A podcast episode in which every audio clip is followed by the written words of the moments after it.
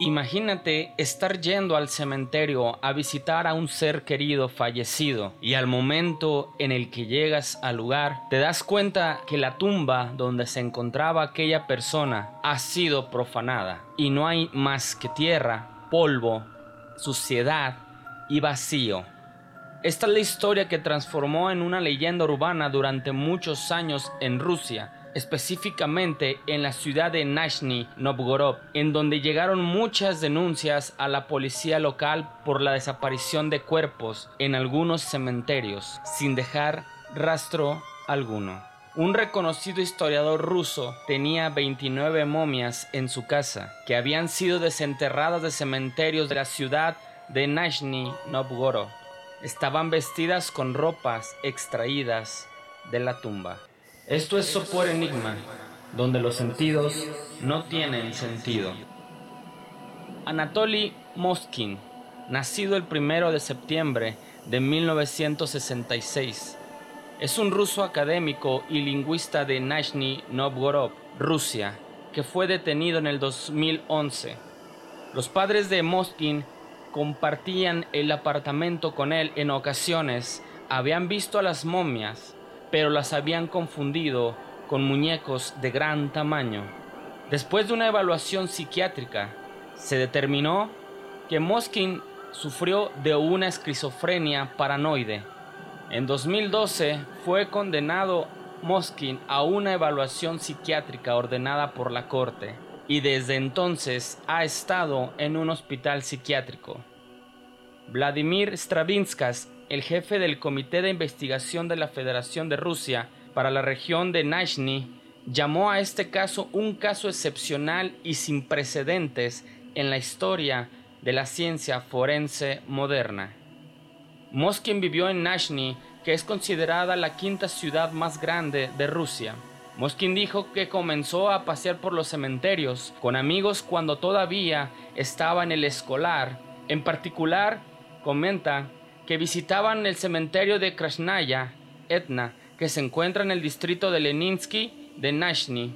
Un artículo escrito poco antes de su detención, Moskin explicó su interés en los muertos, atribuyéndolo a un incidente de la infancia, durante el cual fue testigo de un funeral de una niña de 11 años.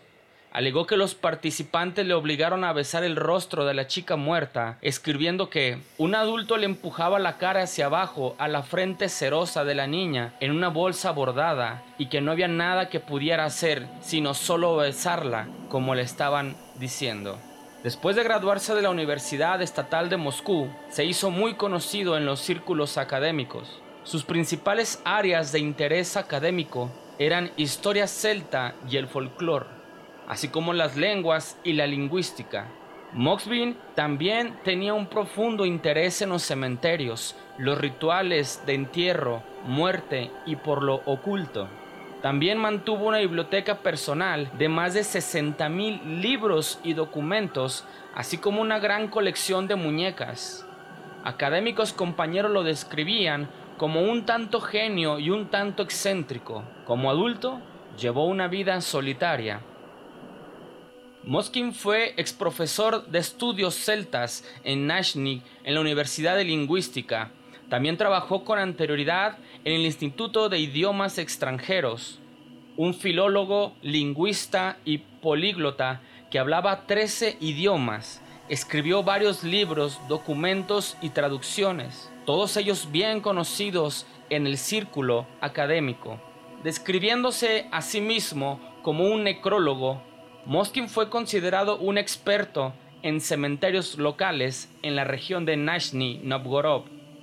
En 2005, Oleg Ryabov, un compañero académico, encargó a Moskin para resumir y enumerar los muertos de más de 700 cementerios en 40 regiones de Nashny Novgorod.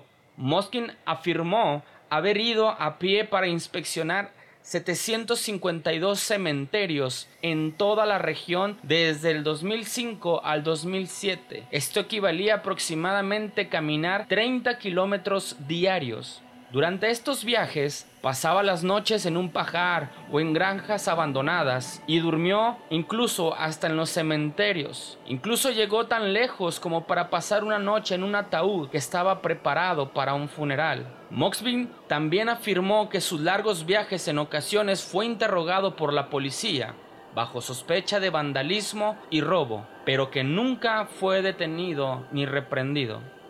El trabajo en sí permanece inédito, ha sido descrito como único y no tiene precio por Alexis Jessin, el editor de Necrologios, un periódico semanal al que Moskvin era parte, un colaborador habitual. Moxbin fue detenido el 2 de noviembre del 2011 por la policía que investigaba una serie de profanaciones graves en los cementerios alrededor de Nashny Novgorod. Los investigadores del Centro para la Lucha contra el Extremismo descubrieron los 26 cuerpos, reportados inicialmente como 29, en el garage de Moxbin. El video dado a conocer por la policía, video que circula a través de plataformas digitales, Muestra los cuerpos sentados en las estanterías y sofás en pequeñas habitaciones llenas de libros, papeles y el desorden general. Aunque solo 26 cuerpos fueron descubiertos en su casa, Moxbin era sospechoso de profanar por lo menos 150 tumbas después que la policía lo encontró aunque solo 26 cuerpos fueron descubiertos en su casa, Moxbin era sospechoso de profanar por lo menos 150 tumbas después que la policía encontró numerosos pertrechos graves tales como las placas de metal retirados de lápidas. La policía también descubrió instrucciones para hacer las muñecas, mapas de cementerios de la región y una colección de fotografías y videos que representan tumbas abiertas y cuerpos desenterrados, aunque ninguna de estas fotos y videos podría ser concluyente conectado a cuerpos encontrados en el apartamento. Según la investigación, los órganos fueron retirados de cementerios en la región de Nashny Novgorod, así como cementerios de Moscú y la región circundante. Moxbin cooperó activamente con los investigadores. Después de la exhumación de los cadáveres de la tumba, Moxbin investigó teorías de momificación y técnicas de los libros en un intento de preservar los cuerpos. Secaba los cadáveres utilizando una combinación de sal y el bicarbonato de sodio para luego almacenarlos en lugares seguros y secos alrededor de los cementerios. Una vez se secaban los cuerpos, los llevaba a su casa donde utilizó varios métodos para hacer muñecas de los cadáveres. Estos detalles los hacían parecer como grandes muñecos hechos en casa, lo que impidió su descubrimiento por parte de sus padres. No estaba claro si cada muñeco contenía un conjunto completo de restos humanos. Moxbin afirmó que hizo las muñecas en un transcurso de 10 años. Cada muñeca que Moxbin hacía estaba cuidadosamente vestida, con las manos y la cara cubiertas de tela. Algunas estaban posadas en muebles, otros en estanterías. Uno de los cuerpos tenía forma de oso de peluche y tenía una cabeza de peluche sobre el cuello. Después de una evaluación psiquiátrica, se determinó que Moxbin sufrió de una forma de esquizofrenia paranoide. En una audiencia, el 25 de mayo del 2012, el distrito de Leninsky de corte de Nashny Novgorod considerará a Moxbin incapacitado para ser juzgado tras liberarlo de una responsabilidad penal. Moxbin fue trasladado a una clínica psiquiátrica con el propósito de ser revisado periódicamente. En febrero del 2013, una audiencia aprobó una extensión de su tratamiento psiquiátrico. Su tratamiento se extendió de nuevo en el 2014 y una vez más en julio del 2015. En 2014 un portavoz declaró, después de tres años de seguimiento de él en una clínica psiquiátrica, es absolutamente claro que Moxbin no es mentalmente apto para el juicio. Por lo tanto, debe mantenerse para el tratamiento psiquiátrico en la clínica, comentó. A partir del 2016, todas las solicitudes de extensión del tratamiento de Moxbin han sido aprobadas. Mosbin dijo que era consciente de que estaba cometiendo un delito, pero sintió que los niños muertos fueron diciendo en voz alta a él pidiendo ser rescatados. Se cree que el rescate de los niños era más importante que la obediencia a la ley. También fue motivado por sus propios deseos de tener un hijo, específicamente una hija. Moxville lamentaba que nunca había podido tener hijos y en un momento había intentado adoptar a una niña en contra de los deseos de sus padres pero su aplicación se negó debido a su bajo ingreso. Moxby negó cualquier atracción sexual por las muñecas y en su lugar les consideraba para ser sus hijos, al grado de hablar e interactuar con los cadáveres, cantar canciones con ellos, ver dibujos animados e incluso celebrar fiestas de cumpleaños y celebrar los días festivos para su beneficio.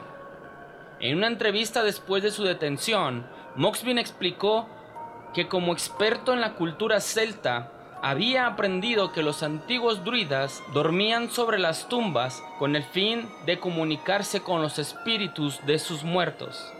También estudió la cultura de los pueblos de Siberia, en particular la cultura de los antiguos yakutos. Descubrieron que tenían una práctica similar para comunicarse con los muertos. Moxby inició la búsqueda de obituarios de los niños recién muertos. Cuando se encontró con un obituario que le habló, iba a dormir a su tumba con el fin de determinar si el espíritu del niño deseaba ser vuelto a la vida. Moxby afirmó que había estado haciendo esto durante aproximadamente 20 años e insistió que en cuanto comenzó, nunca desenterró una tumba sin el permiso del niño dentro. A medida que crecía, se hizo físicamente doloroso para él dormir en las tumbas, por lo que comenzó a traer a su hogar los cuerpos, pues sería más cómodo dormir cerca de ellos. 44 cuerpos de niñas entre 3 y 15 años fueron las víctimas que admitió haber tenido entre sus filas, y en un total de 150 tumbas fueron profanadas por él. Ustedes abandonaron a sus niñas en el frío. Yo las llevé a mi casa y les di cobijo. Fue lo último que dijo Moskin en la corte a todos los que estaban presentes, dándole el motivo suficiente a la misma de declarar que el señor Moskin con esquizofrenia, siendo inimputable y enviándolo a una clínica psiquiátrica. Esto fue la historia de Anatoly Yurevich Moskin, mejor conocido como el coleccionista de muñecas. Esto fue Sopor Enigma.